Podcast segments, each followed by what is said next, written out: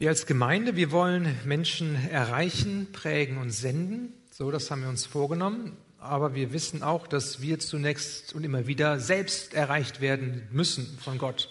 Dass er unser Herz berührt, dass wir umgeben werden von seiner Liebe und dass wir selbst ähm, aktiv dabei sind und nicht irgendwie nur so passiv sind oder vielleicht uns Sachen vornehmen, aber im Herzen gar nicht dabei sind.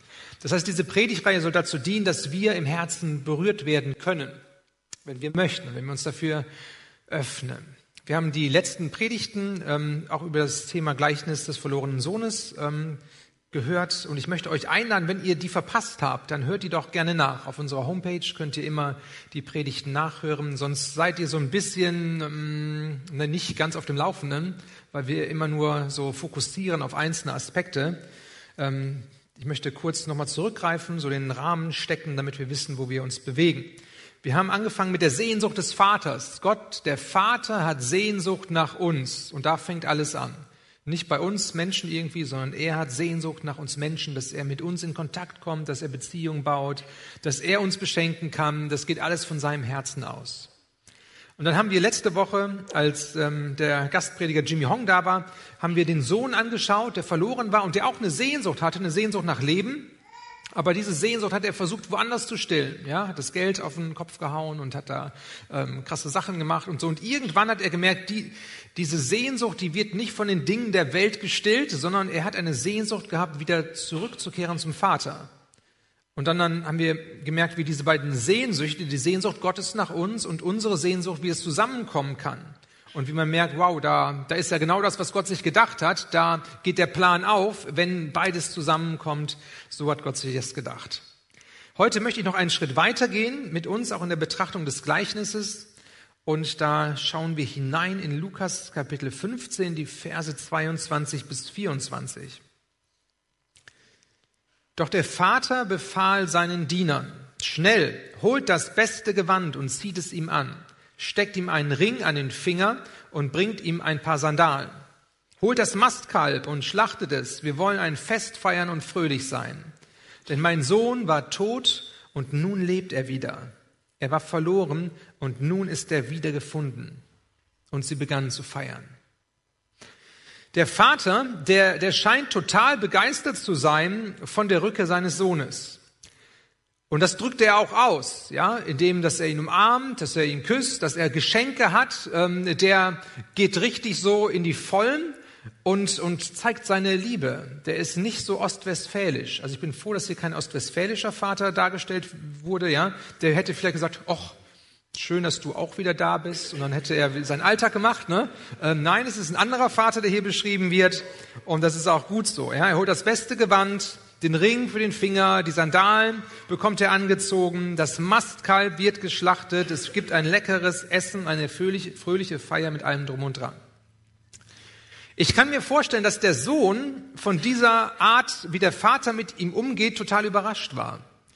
Der hat das jetzt nicht erwartet. Also der hat nicht gedacht, als er zurückkam ähm, auf dem Weg, ähm, ach ja, und wenn ich jetzt zu meinem Vater komme, dann wird der bestimmt schon was Schönes für mich vorbereitet haben sondern seine Haltung war eher, ähm, okay, ich habe Mist gebaut ähm, und ich kann froh sein, wenn ich bei meinem Vater als Tagelöhner arbeiten darf. So. Und, und das wäre schon Gnade genug gewesen für ihn, dass er einfach so hätte ganz unten anfangen dürfen, damit er überlebt.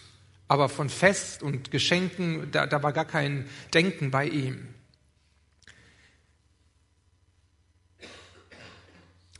Ich möchte dich fragen, hm, wenn du darüber nachdenkst, wenn du zu Gott kommst, so als Mensch zu Gott, welche Erwartungshaltung hast du denn, ähm, was, was, was Gott denn machen würde mit dir? Ähm, was denkst du, wie Gott auf dich reagiert?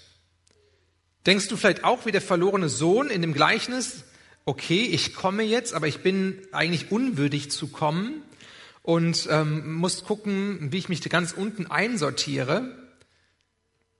Und man fühlt sich dann irgendwie minderwertig und, und schlecht und auch so ein bisschen unfrei und vielleicht auch mit Angst behaftet. Wie wird denn mein Vater reagieren auf mich?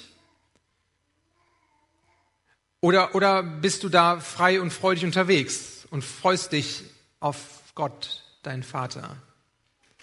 Vielleicht denkst du mal drüber nach, was das bei dir emotional auslöst und wie du Gott begegnest.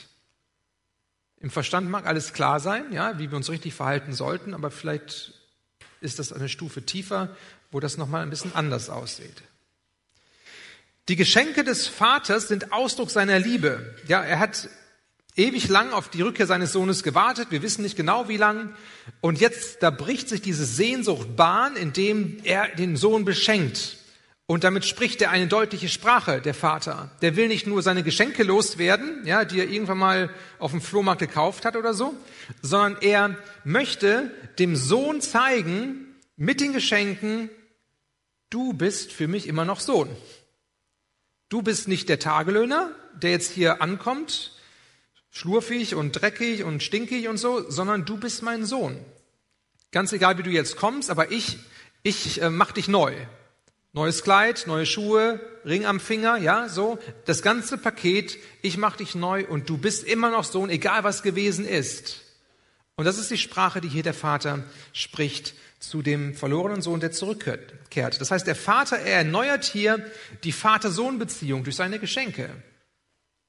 Er öffnet die Tür für sein Kind und er, er lädt ihn ein, in die Familie zurückzukommen. Er feiert ein Fest, das heißt, er lädt den verlorenen Sohn, der Mist gemacht hat, er lädt ihn ein, an seine Festtafel zu kommen, wieder bei ihm Platz zu nehmen. Nicht bei den dreckigen Tieren draußen irgendwie, wie es vorher war. Genauso wie der Vater in dem Gleichnis seinen Sohn beschenkt, möchte Gott uns beschenken. Jetzt vielleicht nicht mit, mit einem schönen Gewand, ne? Oder mit, mit dem Ring oder mit Sandalen und so, sondern mit, mit seinem Wesen und mit, mit seinen Geschenken in einer anderen Art und Weise, die er für uns hat. Aber er möchte uns beschenken, weil wir für ihn wichtig sind. Und er hat ähm, eine riesengroße Sehnsucht danach, dass wir verstehen, dass, dass er unser Vater ist, dass er ein guter Vater ist, dass er vertrauenswürdig ist dass er uns wirklich liebt, dass er uns die Schuld vergeben hat, dass er für uns ist, dass er einen guten Plan hat. Diese Sehnsucht hat der Vater für uns. Nicht nur in dem Gleichnis, sondern für uns, die wir hier sind. Und er hat die Sehnsucht, dass wir seine Liebe und Annahme für uns empfangen. Dass wir verstehen, dass wir Kinder sind, seine Kinder. Jetzt stellen wir vielleicht fest in unserem Leben, naja, so, dass, dass ich Kind Gottes bin, das habe ich schon tausendmal gehört. Ähm, und äh, da bin ich schon lange mit unterwegs mit, mit dem Thema. Und auch, dass, dass da der Vater ist im Himmel, der mich liebt, das weiß ich auch. Ähm, alles abgehakt schon. So. Und trotzdem kann es sein, dass man merkt, ähm, theoretisch im Kopf ist das alles okay? Bin ich da auf der richtigen Spur? Aber in meinem Leben, in meinem Lebensalltag, in meinem Lebensvollzug, in, in dem gefühlten Leben Tag für Tag, merke ich nicht immer so sehr, dass da Gott der liebevolle Vater ist, dem ich wirklich auch ganz vertrauen kann. Und ich, ich empfinde mich vielleicht auch nicht immer als das geliebte Kind was einfach fröhlich hier leben kann, unbeschwert.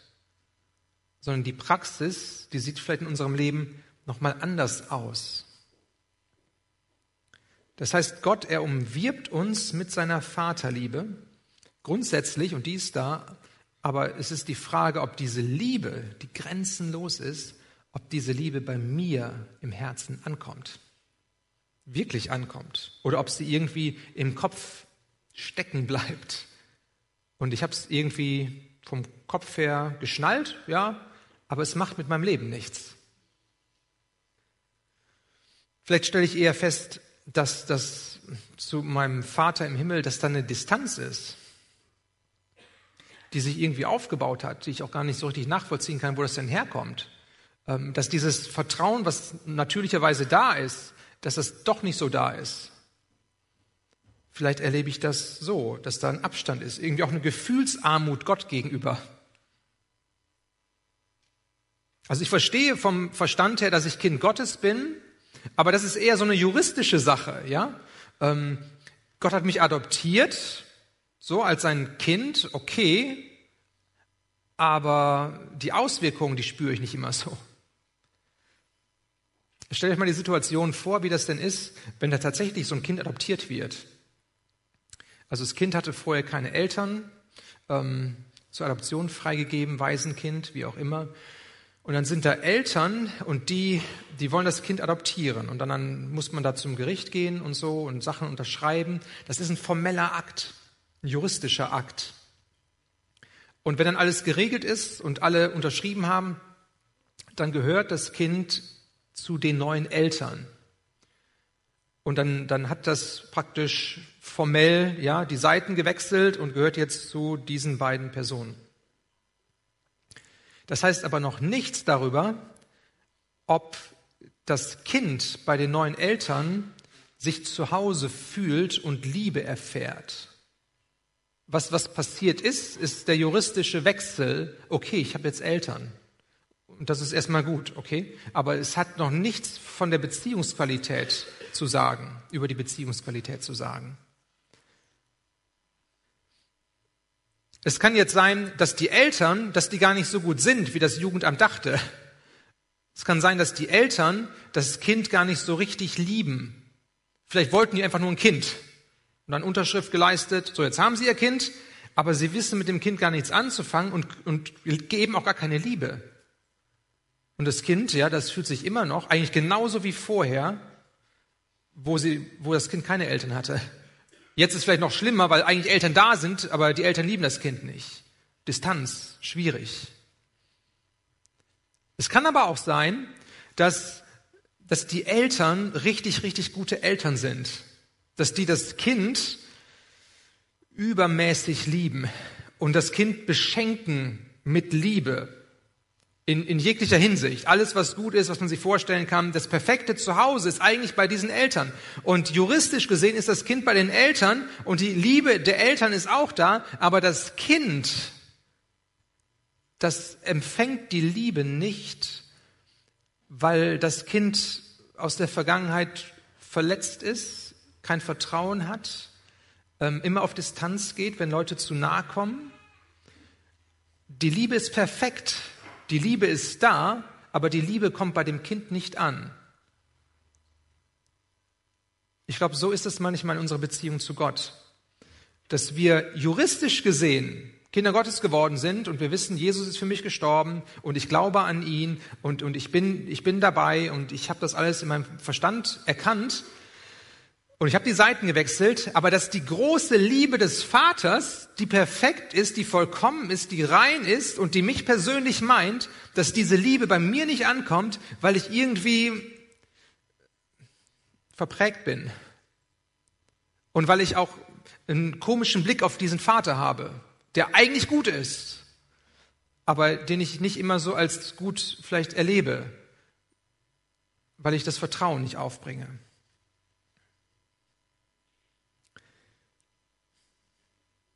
Vielleicht hat diese gefühlte Distanz auch zu unserem himmlischen Vater etwas mit unserem Verhältnis zu unserem irdischen Vater zu tun. Oder auch zu unserer Mutter, zu unseren Eltern. Wie nah war dein Vater dir? Wie distanziert war er zu dir? Wie hat er dir seine Liebe ausgedrückt? Hat er dir seine Liebe ausgedrückt? War dein Vater für dich da, wenn du ihn brauchtest? Oder war er immer weg?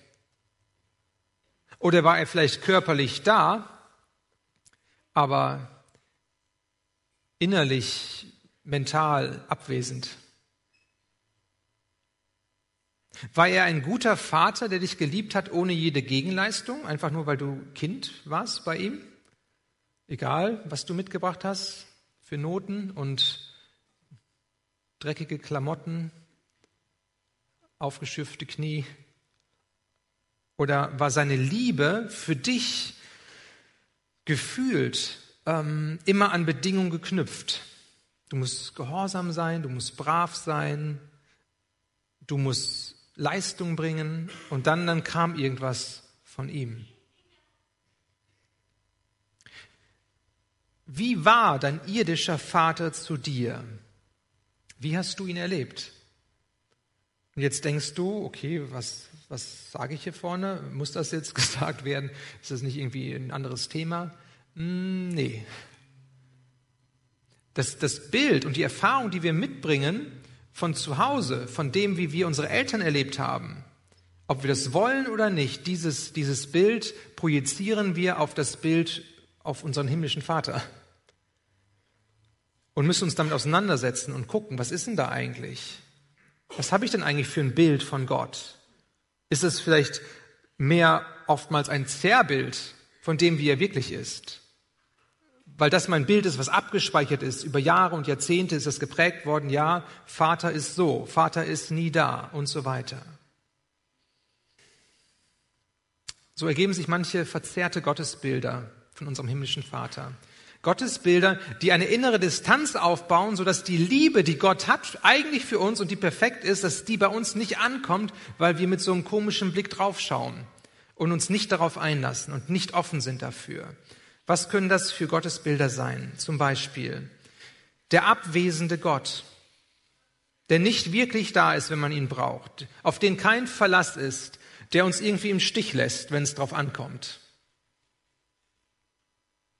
Oder der unbarmherzige Richtergott, der uns Angst macht, der jeden Fehler bestraft, der keinen Widerspruch duldet, bei dem es keine Barmherzigkeit gibt, ähm, der der Sklavengehorsam einfordert und wo es nicht darum geht, dass wir Kind sein dürfen, der auch mal willkürlich handelt, mal so, mal so, ganz wie seine Stimmung ist. Oder der Buchhalter Gott, der uns immer und überall überwacht und auch Listen führt und dann das, das Gute kommt halt dahin auf die Liste und das Schlechte kommt dahin und wenn dann zu viel Schlechtes da ist, dann kommt auch die Strafe und irgendwie ist alles genau getaktet und eingeteilt und man guckt ja, wie, wie gut ist er denn wirklich? Hält er sich an alle Gebote und Gesetze und Bestimmungen, die es so gibt? Und wenn nicht, dann sind wir unten durch. Oder der Leistungsgott, der uns immer zu mehr Leistung antreibt, auch gute Leistungen vielleicht, ähm, leiste was, dann bist du was. Leistung und Erfolg machen den Wert eines Menschen aus. So, wenn das unser Bild von Gott ist, dann haben wir ein Problem. Und so können wir mit so verzerrten Gottesbildern unterwegs sein. Und wenn wir das nicht realisieren, dann, dann halten wir diese Gottesbilder für den wahren Gott der Bibel. Aber der wahre Gott der Bibel ist vielleicht ganz anders als diese Bilder, die wir da mit unserer Prägung zusammen irgendwie uns gebildet haben. Was machen wir, wenn wir solche verzerrten Gottesbilder bei uns entdecken? Ich glaube, dass es wichtig ist, dass wir uns damit auseinandersetzen, dass wir da hinschauen, dass wir das nicht irgendwie wegdrücken, dass wir nicht sagen, ach komm, das hat mit mir nichts zu tun, äh, weil, weil das Bild macht was mit meiner Beziehung zu Gott. Je nachdem, welches Gottesbild ich habe, bin ich so oder so drauf. Deswegen ist es wichtig hinzuschauen. Stell dich deiner Prägung, auch wenn es schmerzhaft ist, aber das ist ein heilsamer Blick. Das ist ein heilsamer Blick. Und such dir, such dir Leute, mit denen du darüber reden kannst. Such dir Seelsorger, such dir Berater. Bring das ins Gespräch und, und räum an diesem Punkt auf. Und lerne zu unterscheiden, welchen Gott habe ich denn vor Augen? Ist es dieses Zerrbild, was gar nicht in der Bibel so zu finden ist? Oder ist es wirklich der Gott der Bibel? Lerne zu unterscheiden und werde an diesem Punkt reif.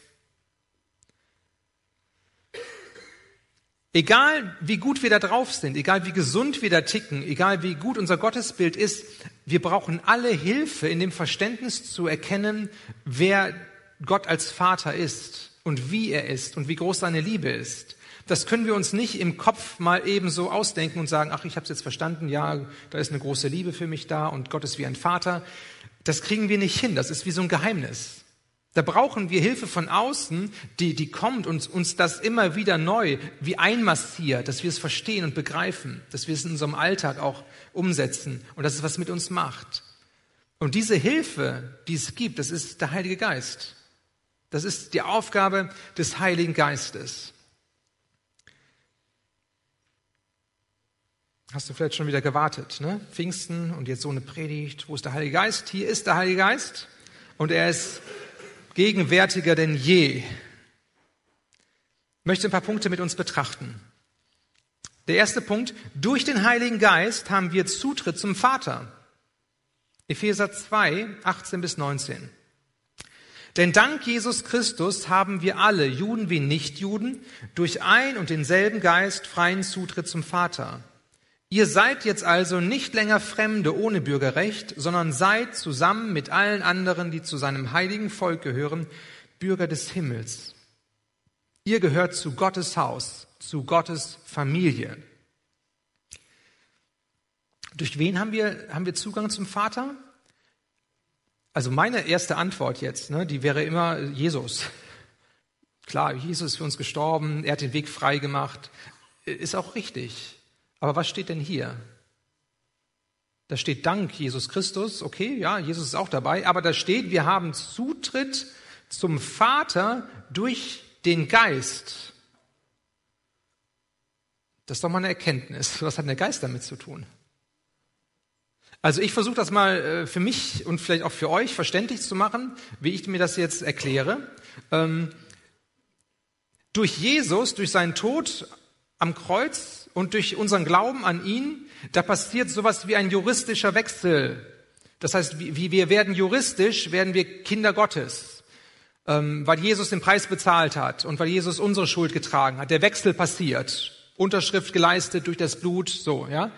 Juristisch gesehen haben wir die Seiten gewechselt, aber die Frage, inwieweit wir äh, diese, diesen Zugang zum Vater in unserem persönlichen Leben erleben, ist nicht eine Frage von Jesus, der ist ja schon für uns gestorben und juristisch ist alles geklärt, sondern ist eine Frage des Heiligen Geistes. Inwieweit der Heilige Geist das als Wahrheit in unser Leben hinein implantiert, damit wir das wirklich verstehen und ergreifen. Also das, was Jesus gemacht hat, das ist gültig, aber es muss in mein Leben kommen, in den Alltag kommen, es muss äh, richtig verstoffwechselt werden, es muss mich ganz durchdringen und das macht nicht Jesus. Das macht auch nicht der Vater. Die sind nämlich nicht hier. Die sind Himmel, ja, Ewigkeit. Die sind nicht hier. Der Geist ist aber hier. Der Geist ist bei mir und der Geist, er spricht zu uns. Es ist eine Sache des Heiligen Geistes. Er macht den Weg frei zum Vater, den wir dann gehen können.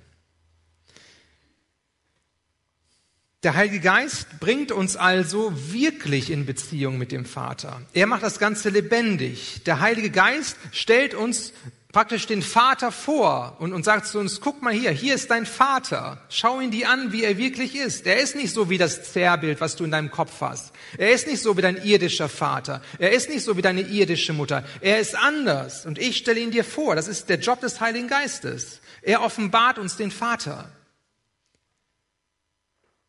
Der Heilige Geist, er bringt uns zum Vater. Er bringt uns ins Vaterhaus, dort, wo wir wirklich ein Zuhause finden. Nicht nur auf dem Blatt Papier, nicht nur auf deinem Personalausweis, da wo die Adresse dann steht, okay, du hast die Adresse gewechselt, aber du bist noch nie da gewesen. Das ist eine juristische Sache, das kannst du auf dem Amt erledigen. Aber das, was der Heilige Geist tut, ist, dass er dich hineinführt in die, in die Vateratmosphäre, wo ein neues Zuhause ist und wo eine liebevolle Atmosphäre da ist und du dich angenommen weißt und angenommen fühlst. Das macht der Geist.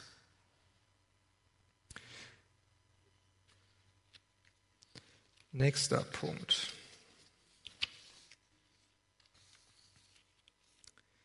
Der Heilige Geist lässt uns die Liebe des Vaters erleben. Römer 5, Vers 5. Und in unserer Hoffnung werden wir nicht enttäuscht. Denn Gott hat uns den Heiligen Geist gegeben und hat unser Herz durch ihn mit der Gewissheit erfüllt, dass er uns liebt. So heißt es in der neuen Genfer Übersetzung. In der Elberfelder Übersetzung heißt es, denn die Liebe Gottes ist ausgegossen in unsere Herzen durch den Heiligen Geist. Das heißt, da ist ein großes Paket von Liebe, die der Vater für uns hat und die, die ist theoretisch da und Gott liebt uns total, aber diese Liebe wird begreifbar für mich in meinem Leben durch den Heiligen Geist. Und das ist ein wichtiger Punkt. Wir brauchen diesen Übersetzer. Wir brauchen denjenigen, der an unserer Seite ist und der uns immer zuruft, hey, du bist geliebt, du bist geliebt, da ist Liebe da für dich. Und das wirkt er.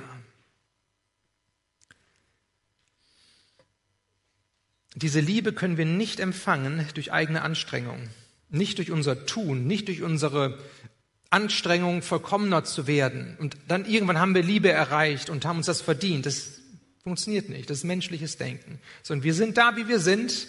Und Liebe ist auch da als Geschenk. Und die Liebe wird mitgebracht durch den Heiligen Geist in unser Leben. Wenn ich, wenn ich auf dieses Gleichnis schaue, hm, dann, dann denke ich manchmal, wir sind da ein bisschen im Nachteil. Wir sind benachteiligt so. Der, der verlorene Sohn in dem Gleichnis, er hat die Sehnsucht nach dem Vater, er kehrt um zum Vater und er, er geht zum Vater und der Vater erwartet schon auf ihn. Und was macht er dann? Andi, komm, nochmal. Okay die, die umarmen sich richtig. Und dann hat der Vater wirklich die Geschenke, ja, dann hat er wirklich neue Sandalen und, und dann hat er wirklich sein neues Gewand und den tollen Ring und das Mastkalb, das grillt da schon vor sich hin. Ne? Richtig schmackhaft, richtig erlebbar, richtig erfahrbar. So war das in dem Gleichnis beim verlorenen Sohn. Toll, oder? Da war der Vater wirklich präsent. Ja, und wir? So wir, wir, wenn wir zurückkehren wollen zum Vater, ähm, dann, dann machen wir uns innerlich auf so einem Weg und, und sagen, okay, Gott, ähm, hier ist mein Leben und äh, ja, aber wo ist er denn dann? Und, und, und wo kommt die Umarmung? Und, und wo kommt all, wo kommen die Geschenke? Wo wird's greifbar? Oder äh, was bei euch anders? der war im Vorteil irgendwie, der verlorene Sohn. Aber an dem Punkt wird's spannend, dass diese Umarmung, diese, diese gefühlte Liebe, diese gefühlten Geschenke, dieses Beschenktsein, diese Atmosphäre wird nicht vom Vater gewirkt und auch nicht vom Sohn, aber vom Geist. Wir haben jetzt den Geist. Der Geist ist uns gegeben. Wir sind keine Waisenkinder, der Geist Gottes ist da und er, er transportiert diese Dinge in unser Leben hinein. Ist wichtig, ist gut. Wir haben immer noch die Sehnsucht nach dem, nach dem Greifbaren, ja, das ist auch menschlich, aber hier wird die Sehnsucht durch den Heiligen Geist gestillt. Der Heilige Geist bringt das Paket mit. Ich habe mich mit 13 Jahren bekehrt.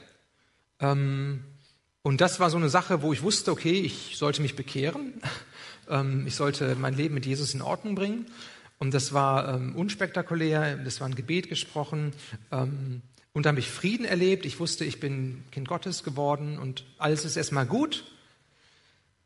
Was ich zu dem Zeitpunkt nicht hatte, ich hatte keine großen Gefühle oder ich hatte, ich habe gedacht, ja, es war jetzt gut. Ähm, gucken wir mal, was noch so kommt. Ähm, und dann ein paar Monate später, dann, dann habe ich die Geistestaufe erlebt, dann habe ich den Heiligen Geist erlebt. Mm, und das war anders. Der Geist Gottes kam dann auch mit, mit Gaben, also mit, mit Sprachen reden und so. Das, das war eine Sache. Aber was mit dabei war, war ein großes Eingehülltsein in, in erfahrbare Liebe in Wärme, ähm, in, in Sicherheit und Geborgenheit. Einfach so. Das heißt, die, die Errettung, die ich vorher schon juristisch vollzogen hatte, aber die ein bisschen gefühlskalt und sachlich vielleicht war, nüchtern, ostwestfälisch, obwohl ich damals noch nicht hier war, ähm, die wurde auf einmal Realität für mich, erfahrbare Realität, Liebe. Und das habe ich mir nicht irgendwie erarbeitet, sondern es kam als Geschenk. Auf einmal war es da. Und das hat was mit dem Heiligen Geist zu tun. Der hat das gewirkt. Und dann, dann waren manche Fragen keine Fragen mehr. Dann war klar, boah, Gott ist ja wirklich Realität. Der ist ja, der ist ja wirklich da. Wusste ich vorher auch vom Kopf her. Okay, habe ich nicht dran gezweifelt. Aber jetzt war es da, Kraft. Das ist eine andere Geschichte. Der Heilige Geist lässt uns die Liebe des Vaters erleben. Wenn wir dem Heiligen Geist in unserem Leben keinen Raum geben, weil wir vielleicht denken, wir bräuchten ihn nicht so sehr, dann verhindern wir auch, dass wir den Vater in seiner Liebe stärker erleben. Manchmal denken wir, wir können den Heiligen Geist so aufteilen. Wir nehmen so ähm, die Sachen von ihm und die, die wollen wir nicht und irgendwie kriegen wir das dann geregelt so. Aber der Heilige Geist ist eine Person, ist ein Wesen. Das heißt, wenn wir ihn an der einen Stelle begrenzen, dann, dann begrenzen wir ihn ganz. Positiv ausgedrückt heißt es aber, dass wir, wenn wir uns nach dem Heiligen Geist ausstrecken und wenn wir uns öffnen für ihn, dann, kommt er auch mit seiner Liebe und dann, erfahren wir die Liebe des Vaters und dann, dann zieht uns der Heilige Geist in eine tiefere Beziehung zum Vater und bringt auch alle anderen Geschenke mit, die er so hat. Da, wo wir Gottes Liebe mehr erkennen, dann wächst auch unsere Liebe zu Gott. Das, das bedingt sich, ja. Da, wo ich Liebe empfange und weiß ja, ich werde geliebt, da entsteht neue Liebe und ich gebe neue Liebe. Das heißt, da ist eine Beziehung. Der Heilige Geist, er intensiviert unsere Beziehung zu Gott, zu dem Vater, dass etwas in die Tiefe geführt wird. Er führt uns in eine größere Intimität mit ihm. Das heißt, wenn du, das große Thema ist ja so Sehnsucht, ja, wenn du eine Sehnsucht hast, dass du mehr von Gott erfahren möchtest, dann, dann geht das nur über eine Berührung durch den Heiligen Geist. Dann, dann kannst du, kannst du nicht sagen, okay, ich, ich äh, studiere jetzt mal ein bisschen oder, oder so. Ich lese jetzt nur mal das Buch. Ich will nur im Wissen angesprochen werden. Du kannst natürlich auch durch Lesen, durch Bücher, durch Seminare auch im Herzen angesprochen werden, dass dann wieder eine Offenheit für den Heiligen Geist entsteht. Okay, aber es geht immer nur durch den Heiligen Geist. Es geht nie über trockene Geschichten. Ein letzter Punkt. Der Heilige Geist, er macht uns zu Söhnen und Töchtern Gottes. Römer 8, 15 bis 16. Denn der Geist, den ihr empfangen habt, macht euch nicht zu Sklaven, in Klammern oder Tagelöhnern, so dass ihr von neuem in Angst und Furcht leben müsstet. Er hat euch zu Söhnen und Töchtern gemacht und durch ihn rufen wir, wenn wir beten, aber Vater. Ja, der Geist selbst bezeugt es in unserem Innersten, dass wir Gottes Kinder sind. Wenn wir zu Gott kommen und, und ähm, uns da nicht gut fühlen, weil wir wissen, wir sind irgendwie Versager, wir haben da irgendwie Sachen nicht auf die Reihe bekommen, da sind dunkle Punkte in unserem Leben und so weiter und so weiter, ähm, dann sind wir nicht gut drauf, dann sind wir so ein bisschen minderwertig unterwegs und dann brauchen wir immer wieder neu eine andere Stimme, die uns zuruft, hey, Nico, du bist ein Kind Gottes, du bist ein Sohn Gottes. Nicht durch deine eigene Kraft, sondern durch das Blut von Jesus. Und die Erinnerung kommt. Ah ja, stimmt ja, natürlich, ich bin gerecht gesprochen. Er hat mich würdig gemacht. In mir selbst bin ich nicht würdig. Aber ich bin Kind und er ist mein Vater. Das macht der Heilige Geist. Und den brauchen wir immer und immer wieder in unserem Leben, um den Alltag zu bewältigen. Wir brauchen ihn. Wenn du dir unsicher bist, in, in deiner Beziehung zu Gott, in deiner Gotteskindschaft, und das ist für dich irgendwie ein schwieriges Thema, dann brauchst du eine Berührung mit dem Heiligen Geist. Dass, dass er dich berührt, wie nur er dich berühren kann. Kein anderer kann dich so berühren. Wissen kann dich nicht berühren. Der Pastor kann dich nicht so berühren. Der Gottesdienst an sich kann dich nicht berühren. Es muss der Geist Gottes tun, dass du diese Sicherheit empfängst. Ja, ich bin Kind Gottes. Ich gehöre zu ihm. Ganz egal, was ich denke, was ich fühle, was sonst ist, da ist diese Sicherheit in mein Leben gepflanzt. Und der Geist Gottes, er hilft uns, mit dem Vater ähm, ins Gespräch zu kommen, die Beziehung zu bauen. Hier wird so beschrieben, der Geist Gottes, er, er ruft zu uns, wenn wir beten, also er ruft durch uns, aber Vater. Das heißt, er hilft uns, dass wir den Vater ansprechen, dass wir, dass wir über ihn staunen und dass wir sagen, ja, du bist mein Vater. Bei kleinen Kindern ist das ja so, ne? So, die, die werden dann geboren und irgendwann fangen sie an zu reden, weiß gar nicht mehr genau wann, aber irgendwie, keine Ahnung, ein Jahr oder so, ähm, kommt da was raus und, und äh, meistens sind es dann die Mütter, die dann die ersten Gesprächspartner sind und die, die, die sagen dann was vor, ne? Ja, sag mal Mama, ne? Und dann sagen die Kinder, mm, Mama und so. Oder hier ist ein Ball, sag mal Ball, Ball, so. Und dann sagen die Mütter aber auch manchmal, guck mal, da ist der Papa. Der Papa kommt gerade nach Hause von der Arbeit. Sag mal Papa. Und dann irgendwann, ne, wenn man das lange dann übt, dann sagen die Kinder, ah, Papa. Und dann freuen sie sich, der Papa ist da und strahlen dann auch. Dann können sie schon lachen. Und diese Rolle, dass man dem Kind beibringt, Papa zu sagen und auf den Papa zu schauen und über den Papa zu staunen, diese Rolle nimmt der Heilige Geist ein in unserem Leben. Das heißt, er kommt uns zu Hilfe und sagt, boah, guck doch mal, da ist dein Vater im Himmel. Guck mal auf seine große Liebe. Guck mal auf sein Wesen. Guck mal, guck mal, was er alles für dich getan hat. Sag mal Papa zu ihm, Vater. Ja, stimmt, Vater. Und dann, dann reden wir mit ihm. Und dann kommt was in unser Leben und dann geht's hin und her. Das macht der Heilige Geist. Er führt uns in die Begegnung mit dem Vater. Er gibt unserem Gebet zum Vater eine Sprache. Ich möchte die Musiker nach vorne bitten und uns einladen, dass wir aufstehen.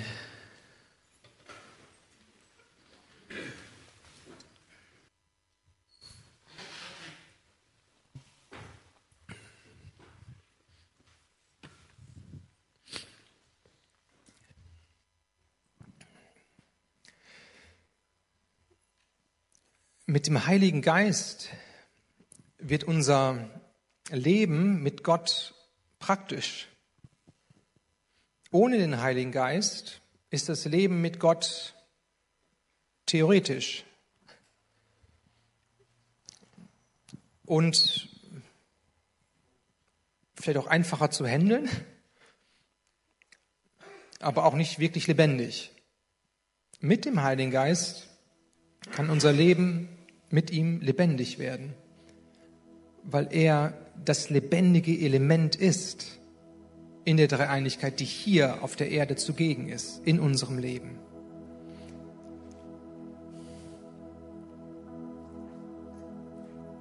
Ich weiß nicht, wo, wo du angesprochen wurdest in der Predigt, aber ich weiß, dass, dass der Heilige Geist wirbt und einlädt und, und sagt, hey, öffne dich. Öffne dich für eine Berührung von mir. Der Heilige Geist, der sieht uns ganz genau. Der weiß, wo wir stehen. Der kennt unsere wunden Punkte. Der kennt unsere Verprägungen in unserem Leben. Der kennt auch die Sehnsucht unseres Lebens. Und er hat alle Macht und alle Kraft und alle Liebe, all das zu verwandeln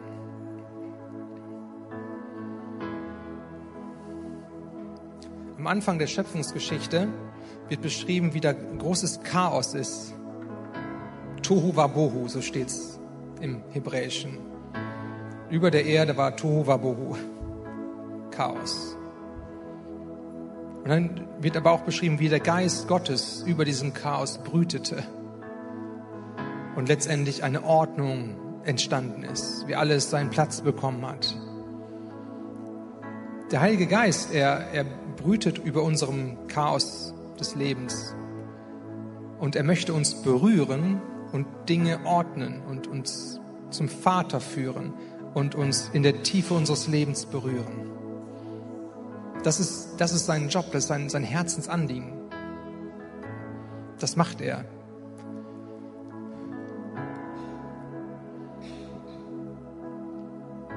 Ich möchte zunächst fragen, ob jemand hier ist, der der noch kein Kind Gottes ist. Vielleicht hast du noch nie eine Entscheidung getroffen, Jesus Christus nachzufolgen. Aber du, du möchtest auch so sein wie dieser verlorene Sohn, der zurückkehrt zu seinem Vater. dann möchte ich dir eine Gelegenheit geben, dass du eine Entscheidung treffen kannst heute Morgen. Kannst dich gleich kurz melden und dann, dann registriere ich dich und weiß, aha, da ist jemand. Und dann können wir miteinander beten. Spreche ich ein Gebet vor und wir alle können es hinterher sprechen. Ähm, wenn du merkst, jawohl, das ist heute mein Tag und ich möchte diese Entscheidung treffen, dann, dann mach das einfach. Und es ist der Anfang für diese Beziehung mit Gott. Und es wird dann weitergehen und du wirst Gott erleben und erfahren. So bitte ich uns, dass wir unsere Augen schließen und dass wir so vor Gott sind. Und ich möchte einfach fragen, ist jemand da, der heute das erste Mal Ja sagen möchte zu Gott, der ein Kind Gottes werden möchte, der Vergebung seiner Schuld erfahren möchte? Dann heb doch da, wo du bist, kurz deine Hand, dass ich das gut sehen kann.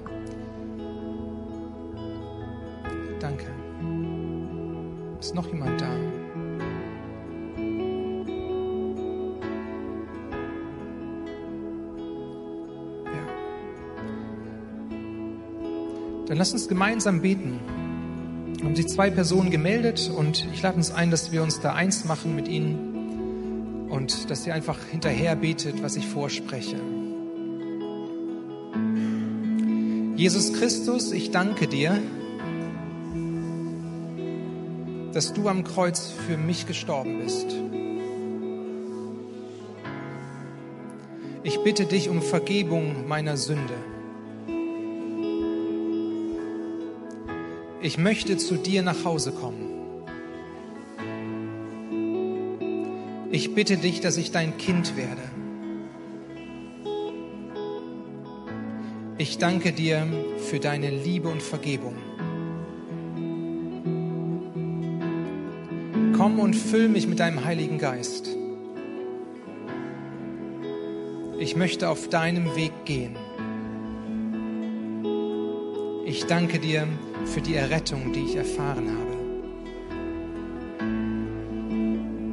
Amen. Die beiden Personen, die sich gemeldet haben, ich lade euch ein, dass ihr nach dem Gottesdienst noch zurückbleibt und hinten zum Gebetspunkt geht. Da sind Mitarbeiter, die würden euch gerne noch Informationen geben und auch gerne nochmal mit euch beten. Das wäre sehr gut und hilfreich. Ähm, geht diesen Schritt. Die Entscheidung, die ihr getroffen habt, ist die wichtigste Entscheidung in eurem Leben. Und es hat Bestand in eurem Leben. Gott hält euch fest und er wird ähm, euch weiter auf seinem Weg führen. Ich möchte jetzt einen Aufruf machen, ähm, für die Personen, die sagen, okay, ich bin angesprochen worden und ich habe eine Sehnsucht nach einer Berührung mit dem Heiligen Geist. Bei den Punkten, die vielleicht in der Predigt angetippt wurden oder andere Punkte, dann lade ich dich nach hier vorne ein, dass du dich einfach hier hinstellst in den Bereich. Ähm, ich möchte dir aber sagen, ähm, hab keine festgezurrte Erwartung, wie das jetzt aussehen sollte und was passieren müsste. In der Bibel, da lesen wir, dass der Heilige Geist manchmal kommt in Kraft und, und dann passieren spektakuläre Sachen. Manchmal kommt der Heilige Geist aber wie ein sanftes Säuseln und wirkt in seinem liebevollen Wesen in unserem Inneren und löst vielleicht Blockaden, die da sind und, und heilt Punkte unseres Lebens, wo wir Schmerz empfinden. Und auch das kann passieren. Deswegen komm einfach jetzt nach vorne, wenn du angesprochen bist. Ähm, und dann will ich uns gerne in eine Zeit hineinführen, wo der Heilige Geist wirken darf. Der Schwerpunkt ist nicht, dass Menschen mit dir beten und, und ganz viel Zeit dann dabei ähm, verwandt wird, sondern wir wollen direkt vom Heiligen Geist erwarten, dass er dir dient, wie du es brauchst. So komm jetzt nach vorne.